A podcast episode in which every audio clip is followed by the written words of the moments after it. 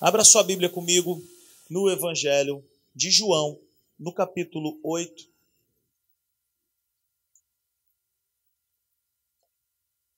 No versículo 11. A história nós já conhecemos. Jesus, então, ele fala, no versículo 10, perdão, ele fala, então, Jesus pôs-se de pé e perguntou-lhe: Mulher, onde estão eles? Ninguém a condenou? Ninguém, Senhor, disse ela, declarou Jesus. Eu também não a condeno, agora vá e abandone a sua vida de pecado. Vamos orar, curva a sua cabeça. Pai, muito obrigado. Te louvamos, Senhor, te engrandecemos porque tu és bom. Tu és digno e nós queremos ouvir de ti a tua palavra. Queremos aprender mais contigo. Queremos, Senhor, é, ouvir a tua voz de maneira clara, íntima. Nós não queremos aqui, Senhor, aparecer de forma alguma, mas que o Senhor possa resplandecer a tua graça e a tua glória nesse lugar. E que nós possamos aprender mais do Senhor e da tua palavra. Fala conosco de uma maneira que a gente venha entender claramente. E te agradecemos, Pai, e declaramos que esse lugar é um ambiente propício ao aprendizado da tua palavra. Em nome de Jesus, amém. Então, no último domingo, é, tudo bem. No último domingo, eu terminei dizendo que Jesus, ele, com essa mulher, que nós conhecemos bem a história, né?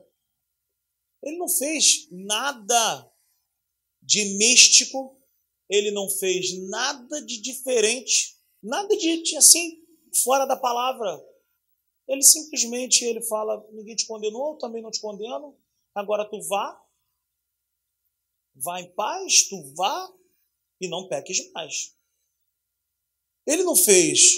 Está muito agudo, Assis? Por favor, tira aí um pouquinho, irmão. Ele não fez nada de renúncia de pecados. Ele não fez a mulher ficar lambendo as suas feridas e o seu pecado, nem botando culpa em ninguém. Ela não ficou ali confessando pecados do passado. Ela não fez mapeamento, ela não preencheu lista nenhuma. Ela simplesmente ela teve um encontro genuíno com Jesus ela simplesmente se encontrou com aquele que poderia resolver o problema dela. Mas o maior barato é que o mesmo Jesus que resolveu o problema dela é o mesmo que resolve os nossos. O mesmo poder com que ele operou na vida dela, ele opera na nossa vida. Então Jesus apenas disse: vá e abandone sua vida de pecado. Como nós falamos no domingo, ele estava dizendo assim: olha, vá e agora você mesmo construa o seu futuro com responsabilidade pessoal. Amém ou não amém? Em outras palavras, Jesus está dizendo: agora eu fiz por você o que você não conseguiria fazer sozinha. Portanto, vá e seja responsável. Se nós quisermos traduzir mais ainda, nós poderíamos falar que Jesus falou assim, ó, entendeu? Mas em nenhum momento Jesus apontou o dedo para aquela mulher, em nenhum momento. Seja, seja responsável, dizendo para ela: você agora é livre, você não precisa mais ser escrava disso. Porque eu estou entrando na tua vida, eu fiz algo por você. Quem está entendendo isso aí, diga amém. Então, nós não vemos nada de estranho nisso. Quantas pessoas chegaram perto de Jesus e, e receberam dele curas, milagres sobrenaturais, sem que houvesse nada de místico, sem que houvesse nada de de extravagante, nada de muito assim, muita coisa, mas para alcançar isso aqui tem que fazer isso, isso, isso, isso. As coisas com Jesus são muito simples. Muito simples. Tem mais um texto que a gente, que eu quero fazer menção, é, que se encontra em João, no capítulo 9, passa um capítulo aí, versículo 1. Ainda, essa é a última fala a última leitura em relação a é, versículos utilizados para poder fazer apologia à, à maldição hereditária. Esse versículo é um dos versículos mais mal interpretados. Então, João, no capítulo 9, versículo 1, dentro daquele contexto que nós é, estudamos aqui no domingo, dizendo que os vossos pais comeram uvas verdes e os dentes dos filhos se embotam. Lembra disso? Quem lembra, diga amém. Então, dentro desse contexto, esse versículo está inserido. Versículo 9 de João, capítulo 9 de João, versículo 1. Ao passar, Jesus viu um cego de nascença. Seus discípulos lhe perguntaram: Mestre, quem pecou? Este homem ou seus pais para que ele nascesse cego? Jesus disse: Nem ele, nem seus pais pecaram, mas isto aconteceu para que a obra de Deus se manifestasse na vida dele. Em nenhum momento, gente, ainda tá, tá esquisito, assiste. Ó, tô dando a microfonia aí. Vê aí, Wallace, se ajuda aí, por favor. Em nenhum momento nós vamos ver aqui é, Jesus falando assim, não, realmente teve uma situação aí, foi o pai dele. O pai dele furou o olho de muita gente no passado. O pai dele foi um homem muito mau, que fazia, mas só gostava de olho. Cegou muita gente o pai dele. E a mãe dele cozinhava os olhos que o pai furava. Em nenhum momento a gente vê isso. Mas qual é o contexto aqui? É o contexto da cultura que o povo tinha, de que qualquer coisa que acontecia na vida de alguém, alguém era o culpado. Eu fui dar uma estudada em relação a isso e eu descobri algo bem bacana. Nessa época, os rabinos dessa época, eles desenvolveram uma linha doutrinária que era baseada em quatro pilares. Se você quiser anotar, é importante. Anote aí, ó. O primeiro pilar dessa doutrina que eles criaram: não há morte sem pecado. Ou seja, morreu, morreu porque pecou. E até hoje a gente vê muito isso nas igrejas. Alguém falou a verdade, aleluia. Alguém morreu na igreja, alguém já vai no sapatinho, alguém no cantinho vai falar assim: estava no pecado. Então, os rabinos eles desenvolveram uma linha doutrinária e o primeiro pilar ela era não há morte sem pecado. Sempre que alguém morria, era por conta de pecado. Isso é um, é um contexto histórico.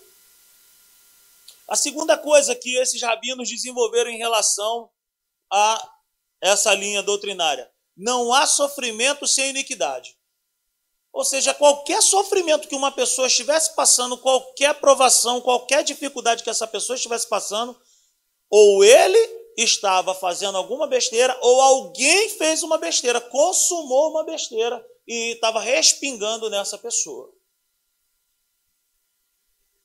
A terceira coisa, crianças podiam pecar no ventre ou a sua alma podia pecar em estado pré-existente. Eles acreditavam nisso. Crianças podiam pecar no ventre, ou sua alma podia pecar em estado pré-existente. Gente, isso que eu estou falando é um contexto histórico. Eu fui estudar e eu descobri, baseado nisso aqui, que naquela época os rabinos desenvolveram uma linha doutrinária e eles acreditavam nisso. Está entendendo? Então a gente consegue entender um pouco o porquê da pergunta. Quem foi que pecou para que ele nascesse cego? E o último pilar é castigos terríveis por conta do pecado dos pais. Ou seja, uma tragédia na vida de alguém foi por causa que o pai ou alguém, algum antepassado dele, fez alguma coisa, ou ele é, sofreu algum acidente também.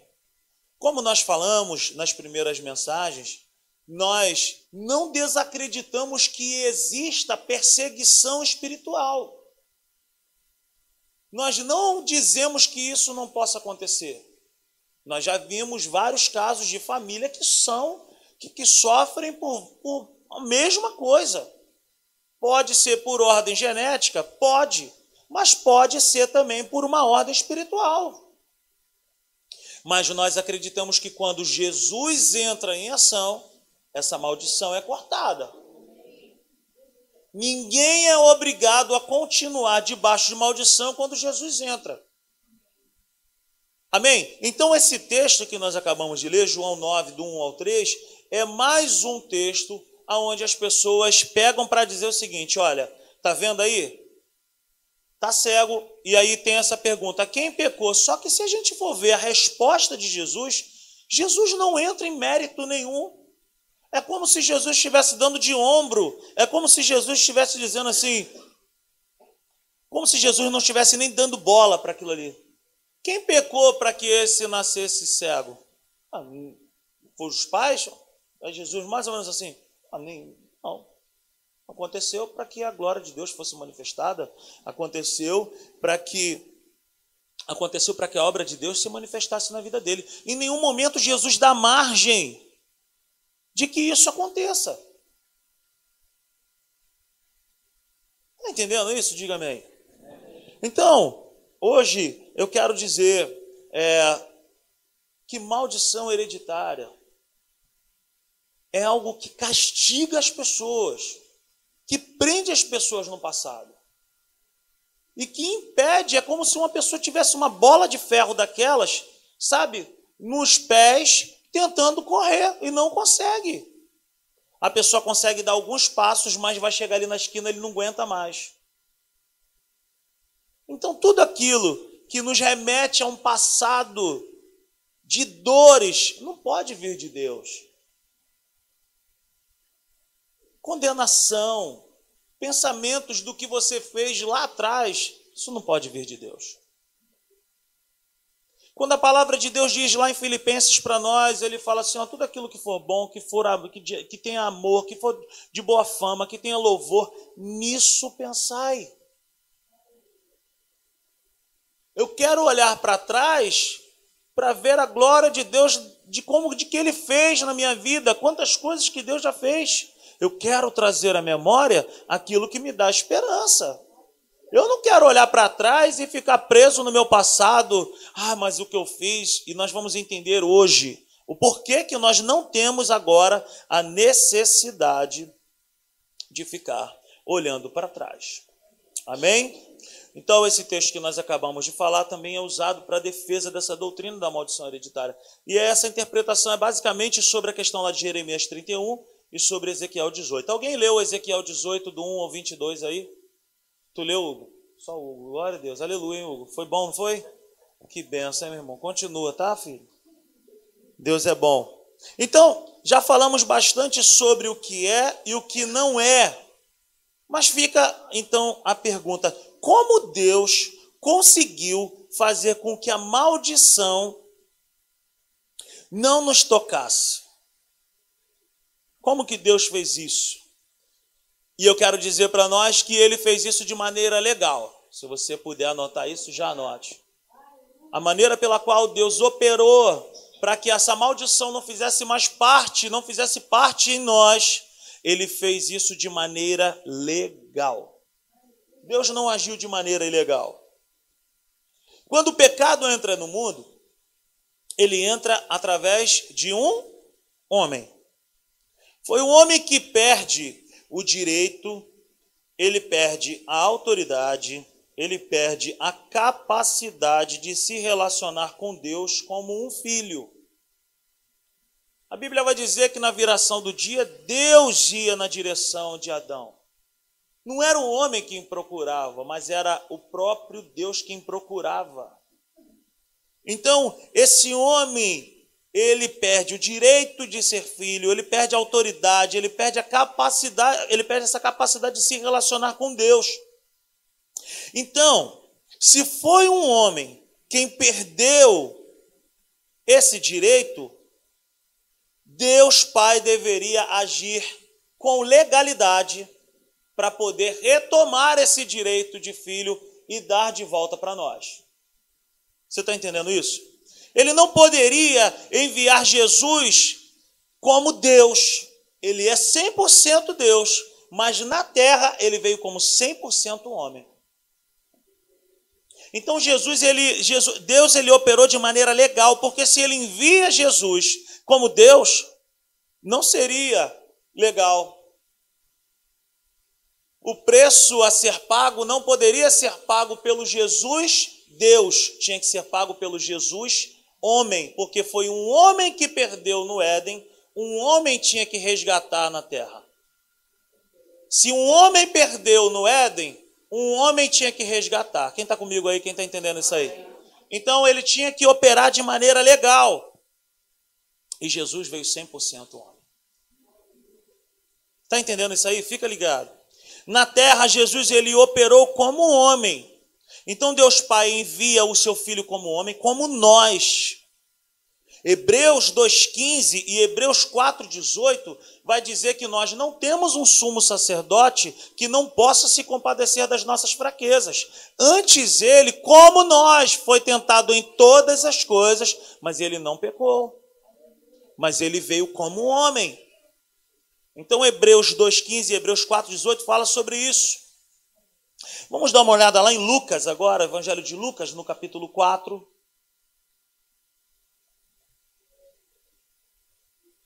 no versículo 15, tem algo bacana para a gente aprender. Então Jesus ele vem como homem, e a Bíblia vai dizer que ele, como homem, foi ungido pelo Espírito Santo. Pensa comigo um negócio: Deus precisa ser ungido, mas o homem precisa. Olha o que diz as Escrituras. Lucas 4,15. Ensinava nas sinagogas e todos o elogiavam. Ele foi a Nazaré, onde havia sido criado, e no dia de sábado entrou na sinagoga, como era seu costume, e levantou-se para ler. Foi-lhe entregue o livro do profeta Isaías. Abriu no, e encontrou o lugar onde está escrito: O Espírito do Senhor está sobre mim, porque ele me porque ele me ungiu para pregar as boas novas aos pobres, ele me enviou para proclamar liberdade aos presos e a recuperação da vista aos cegos, para libertar os oprimidos e proclamar o ano da graça do Senhor. Ou seja, Jesus ele vem como homem e ele foi ungido pelo Espírito Santo. Ele veio na terra como eu e você passou pelas mesmas necessidades que eu e você temos. Quem está comigo aí, diga amém. Então Deus precisa ser ungido? Não, mas o Jesus homem foi ungido pelo Espírito Santo. Mas o homem Jesus sim. João capítulo 14, no versículo 12, vamos dar uma olhada lá também? Evangelho de João capítulo 14 versículo 12, está escrito assim: Digo-lhes a verdade, aquele que crê em mim fará também as obras que tenho realizado, fará coisas ainda maiores do que estas, porque eu estou indo para o Pai. Vem cá. Será que seria legal Jesus falar algo para nós que faríamos sem termos condições? O que, que eu quero dizer com isso? Jesus ele ressuscitou mortos, curou doentes, ele fez e aconteceu. Se ele está dizendo que nós podemos fazer os mesmos sinais que ele fez e vamos fazer maiores, é porque ele está se colocando numa posição de homem. Ele está dizendo para nós o seguinte: olha, como homem, vocês vão fazer as mesmas coisas que eu fiz aqui na terra. E farão sinais maiores ainda. Você está entendendo isso? Então Jesus ele veio como homem. O que, é que eu quero então formar aqui em nós aqui nessa noite? Esse, essa consciência de que o céu e Deus agiram de maneira legal. Se o homem perdeu o direito no Éden, um homem tinha que vir para poder passar por tudo que Adão passou e de maneira legal ele reconquistar para mim e para você o direito de sermos chamados filhos de Deus. Você está entendendo isso? Diga amém. Como faremos coisas maiores que Jesus? É porque Jesus operou como homem. Alguém poderia me dar um exemplo de alguém, de alguém que fez algo maior do que Jesus na terra? Claro que existe. Hã? Poxa, tem, tem um apelo, por exemplo, um apelo de um, de um evangelista, Bonk morreu semana passada. Fazia cruzada para 3 milhões de pessoas na Nigéria. Um apelo dele ganhou um milhão de pessoas. A Bíblia vai dizer que Pedro, em nome de Jesus, fez um apelo e ganhou 3 mil pessoas. Uma obra também, ah, vamos para a ciência, a gente também pode usar. Navios que hoje cruzam com alimentos de um lado ao outro do mundo. Aviões Quantas coisas? Quantas coisas? Pode pensar. Coisas que foi dado ao homem. Coisas para poder fazer. Você está entendendo? Então, tudo que ele fez, ele fez como homem. Abra sua Bíblia comigo lá em Filipenses, no capítulo 2.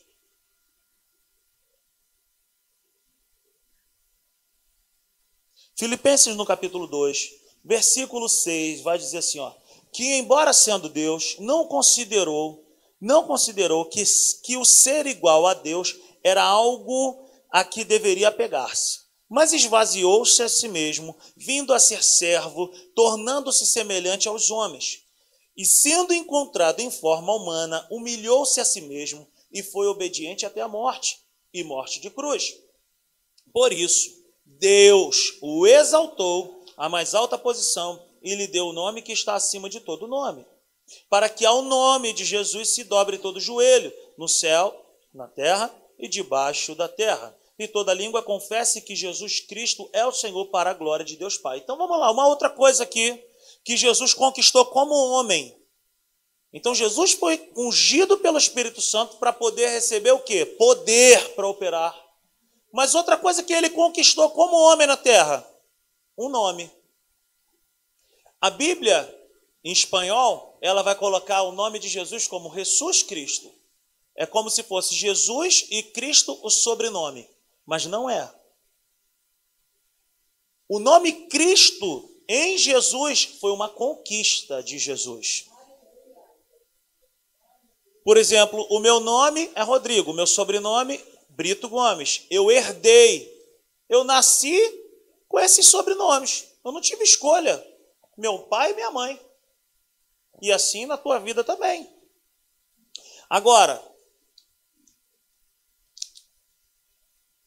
Jesus é um nome. Cristo não é um sobrenome que ele herdou da sua família. O Cristo ele conquistou por obedecer ao Pai por abrir mão de toda a sua glória.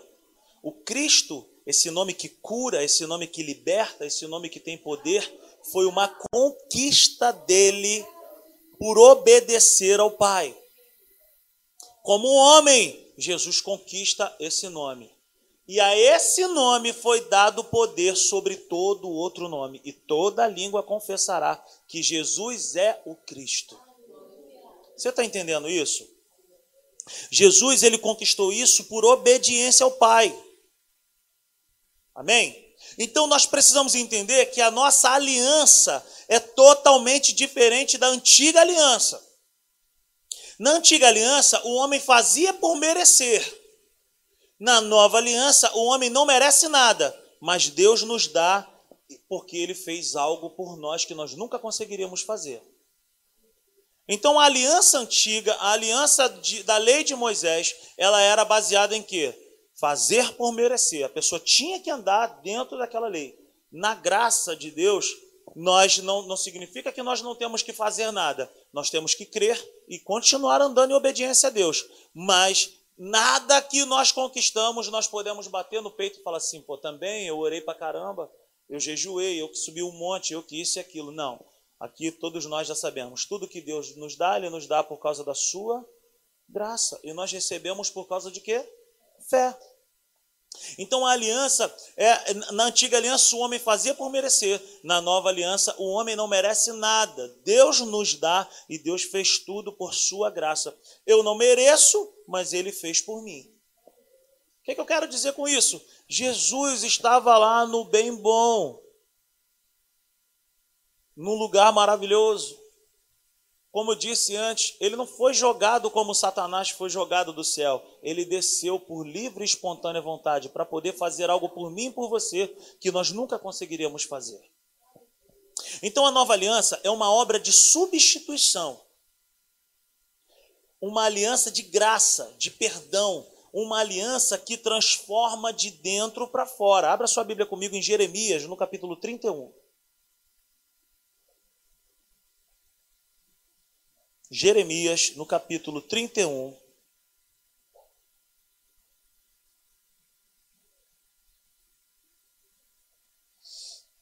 Aleluia. A partir do versículo 31.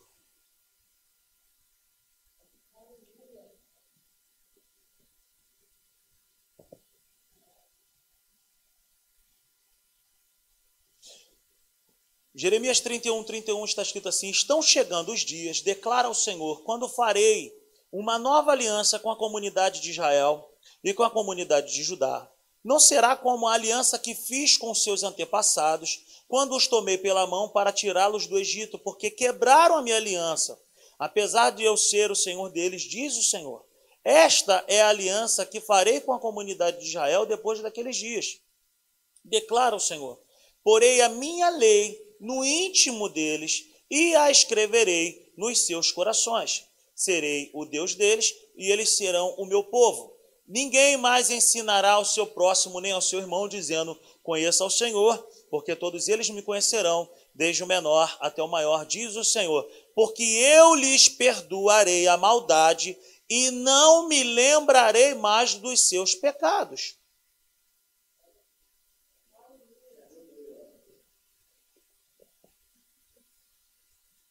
E não me lembrarei mais dos seus pecados. Então, o que, que Jesus estava fazendo com aquela mulher adúltera? Vamos voltar lá. Se ela volta para perguntar para Jesus e falar: Mas como é que funciona? Tu está dizendo para eu ir? Jesus vai falar assim: O que, que houve? Eu já nem me lembro mais. Então, essa aliança que ele está dizendo que iria fazer, ela já se cumpriu. Ela começa na cruz do Calvário e ela está derramada sobre mim, ela está liberada para você e para mim. E essa aliança é totalmente diferente da, da, antiga aliança. Porque a antiga aliança, ela denunciava o pecado, mas ela não revelava o Salvador, ela não mostrava uma saída. Ela somente expunha o pecado baseado no que a pessoa estava levando ao templo para ser sacrificado, quem estava vendo já até sabia. Ih, esse aí pecou. Pecou e o pecado dele foi tal. Pelo animal que estava sendo sacrificado, a pessoa já sabia. Então era uma aliança que se baseava naquilo que era de fora para dentro. A nova aliança é de dentro para fora. Então, essa nova aliança que quebra a maldição, que perdoa pecados e que é apaixonante ela tem quatro pilares.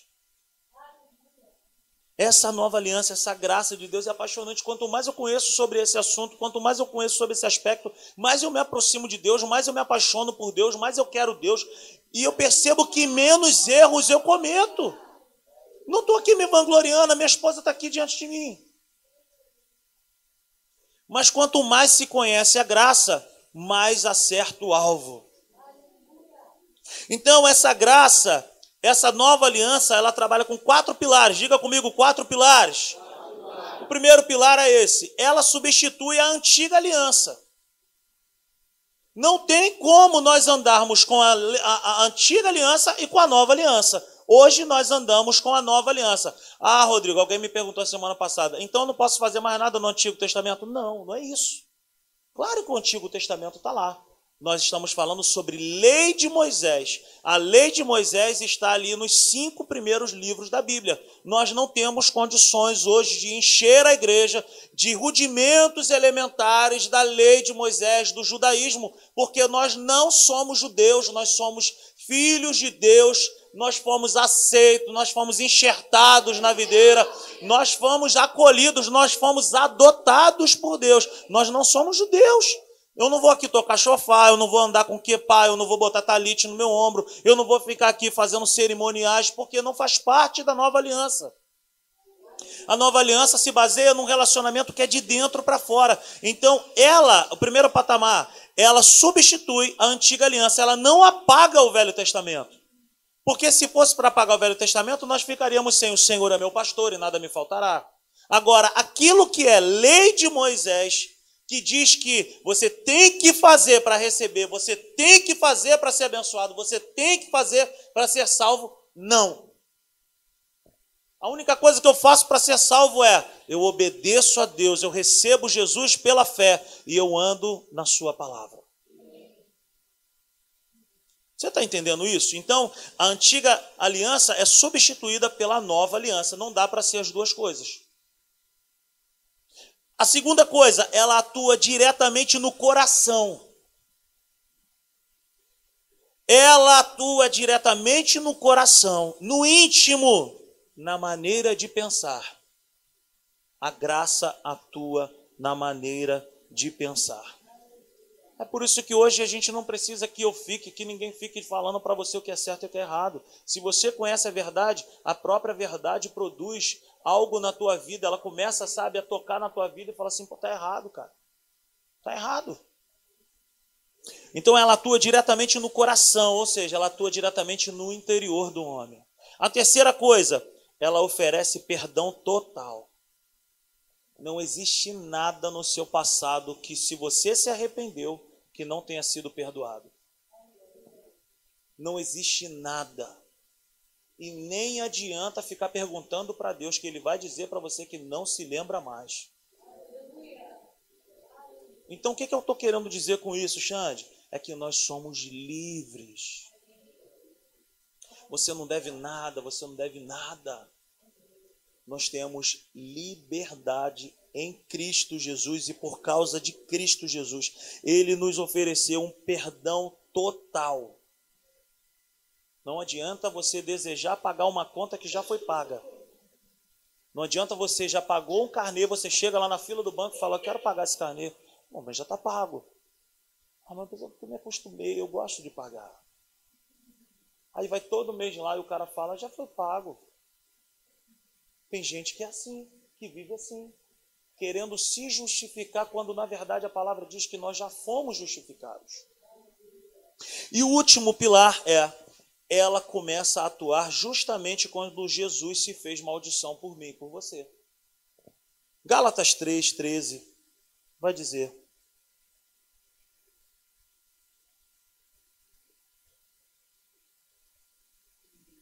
Gálatas 3,13 diz para mim e para você que Cristo nos redimiu. Ele já fez. Ele nos redimiu. Ele já pagou a maldição da lei quando se tornou maldição em nosso lugar. Pois está escrito: Maldito todo aquele que for pendurado no madeiro. Ele já fez. Ela começou a atuar em nós quando Jesus entrou na nossa vida, mas a obra mesmo foi quando ele foi pendurado no madeiro. E essa obra está disponibilizada para todos, por isso que Deus amou o mundo. Ele ama a todos. O problema é que muitas pessoas desconhecem da verdade. E quando se desconhece da verdade, se vive na escravidão da ignorância. E a ignorância espiritual é terrível, gente. A ignorância espiritual é terrível. Então, quando ele se fez maldito no nosso lugar, quando ele trocou de lugar conosco, ele está dizendo para mim assim: olha, eu vou ser maldito na cruz por você, para que você seja bendito em meu lugar. Então foi uma sociedade muito boa. Ele pegou o seu melhor e deu para mim e para você, e ele pegou o meu e o seu pior e ele levou sobre si na cruz. Tá bom? Você está entendendo isso? Em nome de Jesus, meu irmão. Isso é bom demais, gente. Eu, quando ouvi essa mensagem, quando eu aprendi sobre isso, eu comecei a falar assim: meu Deus, é isso mesmo? Abra sua Bíblia comigo. Ainda não. Então, como que Deus fez isso? Eu ia pular aqui o um negócio. Como que Deus fez isso? Pergunta para essa pessoa que está ao seu lado assim: fala, como que Deus fez isso? Pergunta aí, Xande, quero ouvir tua voz. Como é que Deus fez isso? Pergunta, Carlos, para Carol, como que Deus fez isso? Ele só faz carinho, né, Como que Deus fez isso? Substituindo, agindo segundo a lei. Ele não infringiu a lei, ele não colocou panos quentes, ele não fez algo mascarado, não. Mesmo tendo todo o poder, ele agiu segundo a lei. A lei dizia que para cada pecado existia um tipo de sacrifício. Então, ao invés de um animal ser colocado para sacrifício, um animal perfeito, foi um homem perfeito. Na lei, um animal ele era colocado diante do pecador e diante do sacerdote. O animal ficava ali. E como que acontecia? O pecador colocava a mão sobre o animal e ele, numa cerimônia, num ritual, ele transferia o seu pecado para aquele animal. O que está acontecendo então na cruz do Calvário? A mesma coisa. Por isso que Jesus ele é o cordeiro. Ou um homem na cruz acertou. Amém? Se um homem perdeu, um homem ganhou. Aleluia. Se um homem perdeu no Éden, um homem venceu na cruz. Então ele compra com seu sangue o direito de nós sermos filhos de Deus. Não tem nada a ver comigo, não tem nada a ver contigo, não tem nada a ver com você ser bonitinho, porque tem muito tempo de igreja, não tem nada a ver com isso, meu irmão, em nome de Jesus, minha irmã, em nome de Jesus, tem a ver com a graça dele, tem a ver com o amor dele por mim por você, tem a ver com o sangue dele. Agora sim, abra sua Bíblia comigo lá em 2 Coríntios. Quero te mostrar algo bem bacana.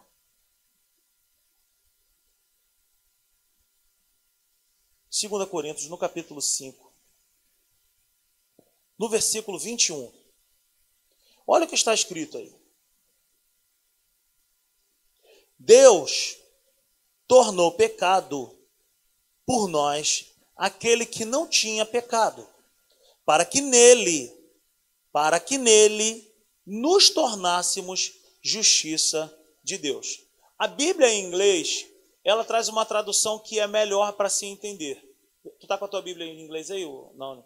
A Bíblia em inglês ela está escrita assim: Pois Deus tornou pecado por nós aquele que não tinha pecado, para que nele nos tornássemos justificados de Deus. Aqui na Bíblia em português está dizendo para que nos tornássemos justiça de Deus.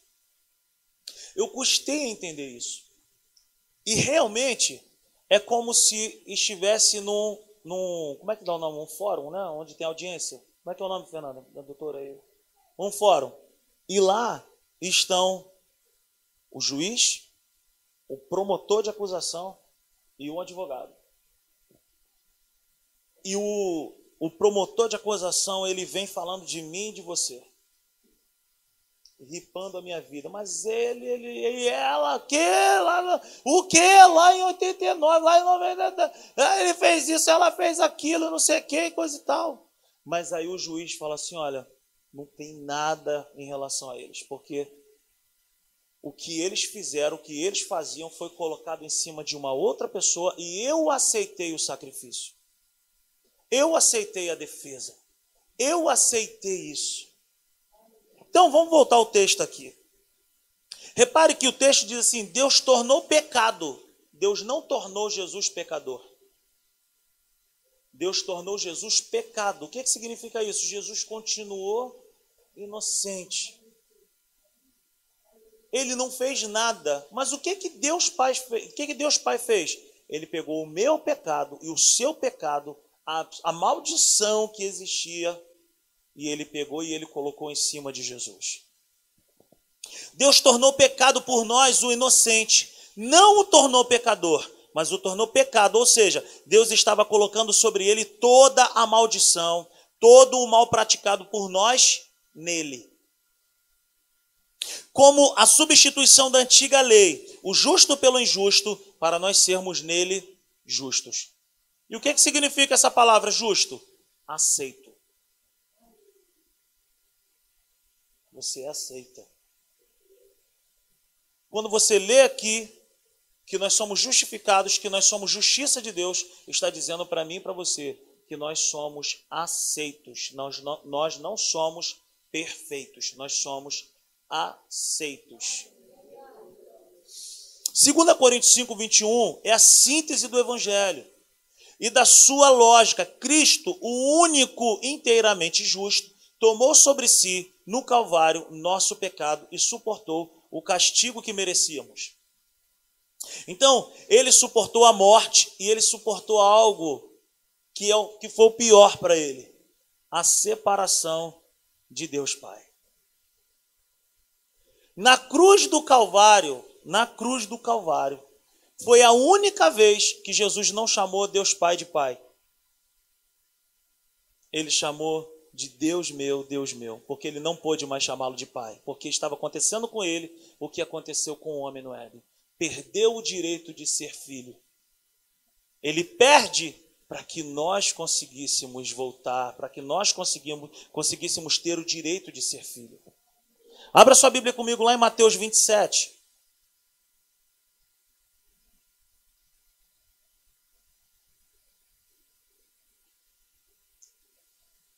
Mateus 27, 46. Está escrito assim: por volta das três horas da tarde, Jesus bradou em alta voz: Eloi, Eloi, lama sabachthani. Que significa: Meu Deus, meu Deus, por que me abandonaste?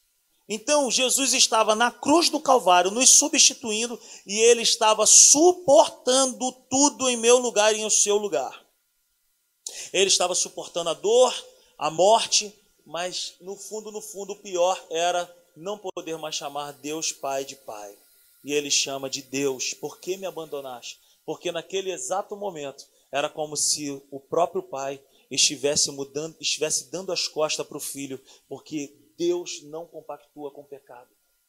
Então, quando ele olha para o seu filho, ele vê o meu pecado e o seu pecado naquele que era inocente. Então ele se sente na cruz e ele percebe o seguinte: caraca, eu perdi o meu melhor. O meu pai. Eu não posso nem mais chamar de pai.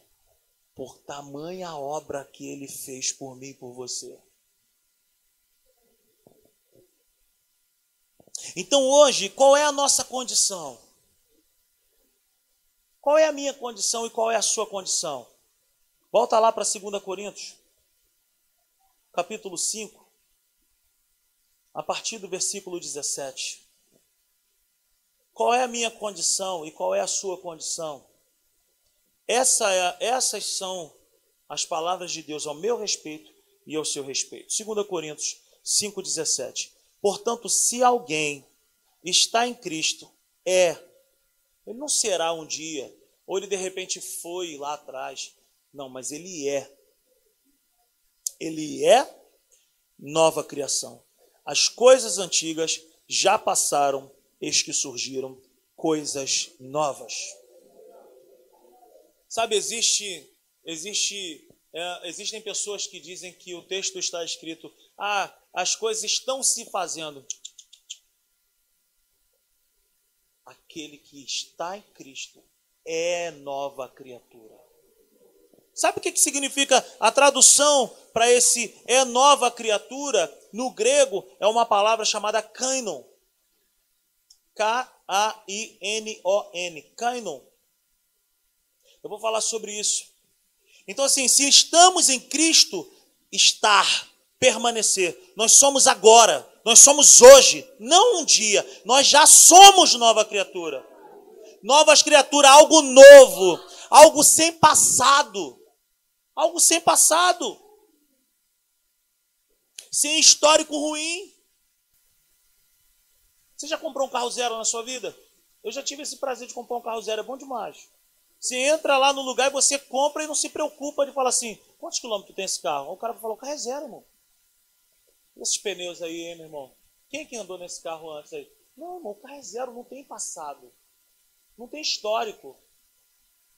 Assim foi que Deus fez na minha vida e na tua vida quando você recebeu Ele como único e suficiente Salvador. Ele de fato e de verdade, ele apagou o nosso passado. Não existe registros do nosso passado para Ele. Ele nos fez novas criaturas, mas isso não significa que eu possa viver deliberadamente pecando, não. Agora é uma responsabilidade pessoal, agora ele jogou para nós cuidarmos daqui para frente. Agora não tem como ser nova criatura e também ser maldito. Não tem como ter maldição em nós, porque nós somos novas criaturas. Essa palavra canon é justamente isso.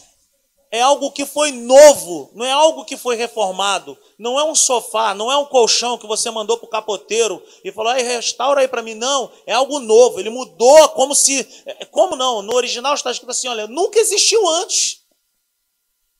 O que Deus fez na minha vida e na tua vida é algo que nunca existiu antes. É como se olhar para um bebê e falar assim, cara, um bebê não tem passado. A gente só projeta o futuro. Deus, quando olha para mim e para você, Ele não vê o nosso passado, Ele só projeta o nosso futuro. Porque nós somos nova criatura nele. O versículo 18 vai dizer: Tudo isso provém de Deus que nos reconciliou consigo mesmo por meio de Cristo e nos deu o ministério da reconciliação. Deus nos reconciliou com Ele mesmo. por Cristo. Ou seja, reconciliou significa o seguinte: nós temos paz com Ele. Você não precisa ter medo dele. Você não precisa ter medo do teu pai. Romanos, no capítulo 5, no versículo 1, coloca na tela aí, por favor, João. Romanos 5, versículo 1. Vai dizer algo tremendo para a minha vida e para a tua vida. Tendo sido, pois, justificados pela fé, temos paz com Deus. Temos paz com Deus. Temos paz com Deus por nosso Senhor Jesus Cristo. Sabe por quê? Porque existia uma dívida, mas alguém foi lá e pagou. E quando eu encontro com essa pessoa, ele não me cobra mais. Por quê? Alguém pagou a minha conta, alguém pagou a tua conta.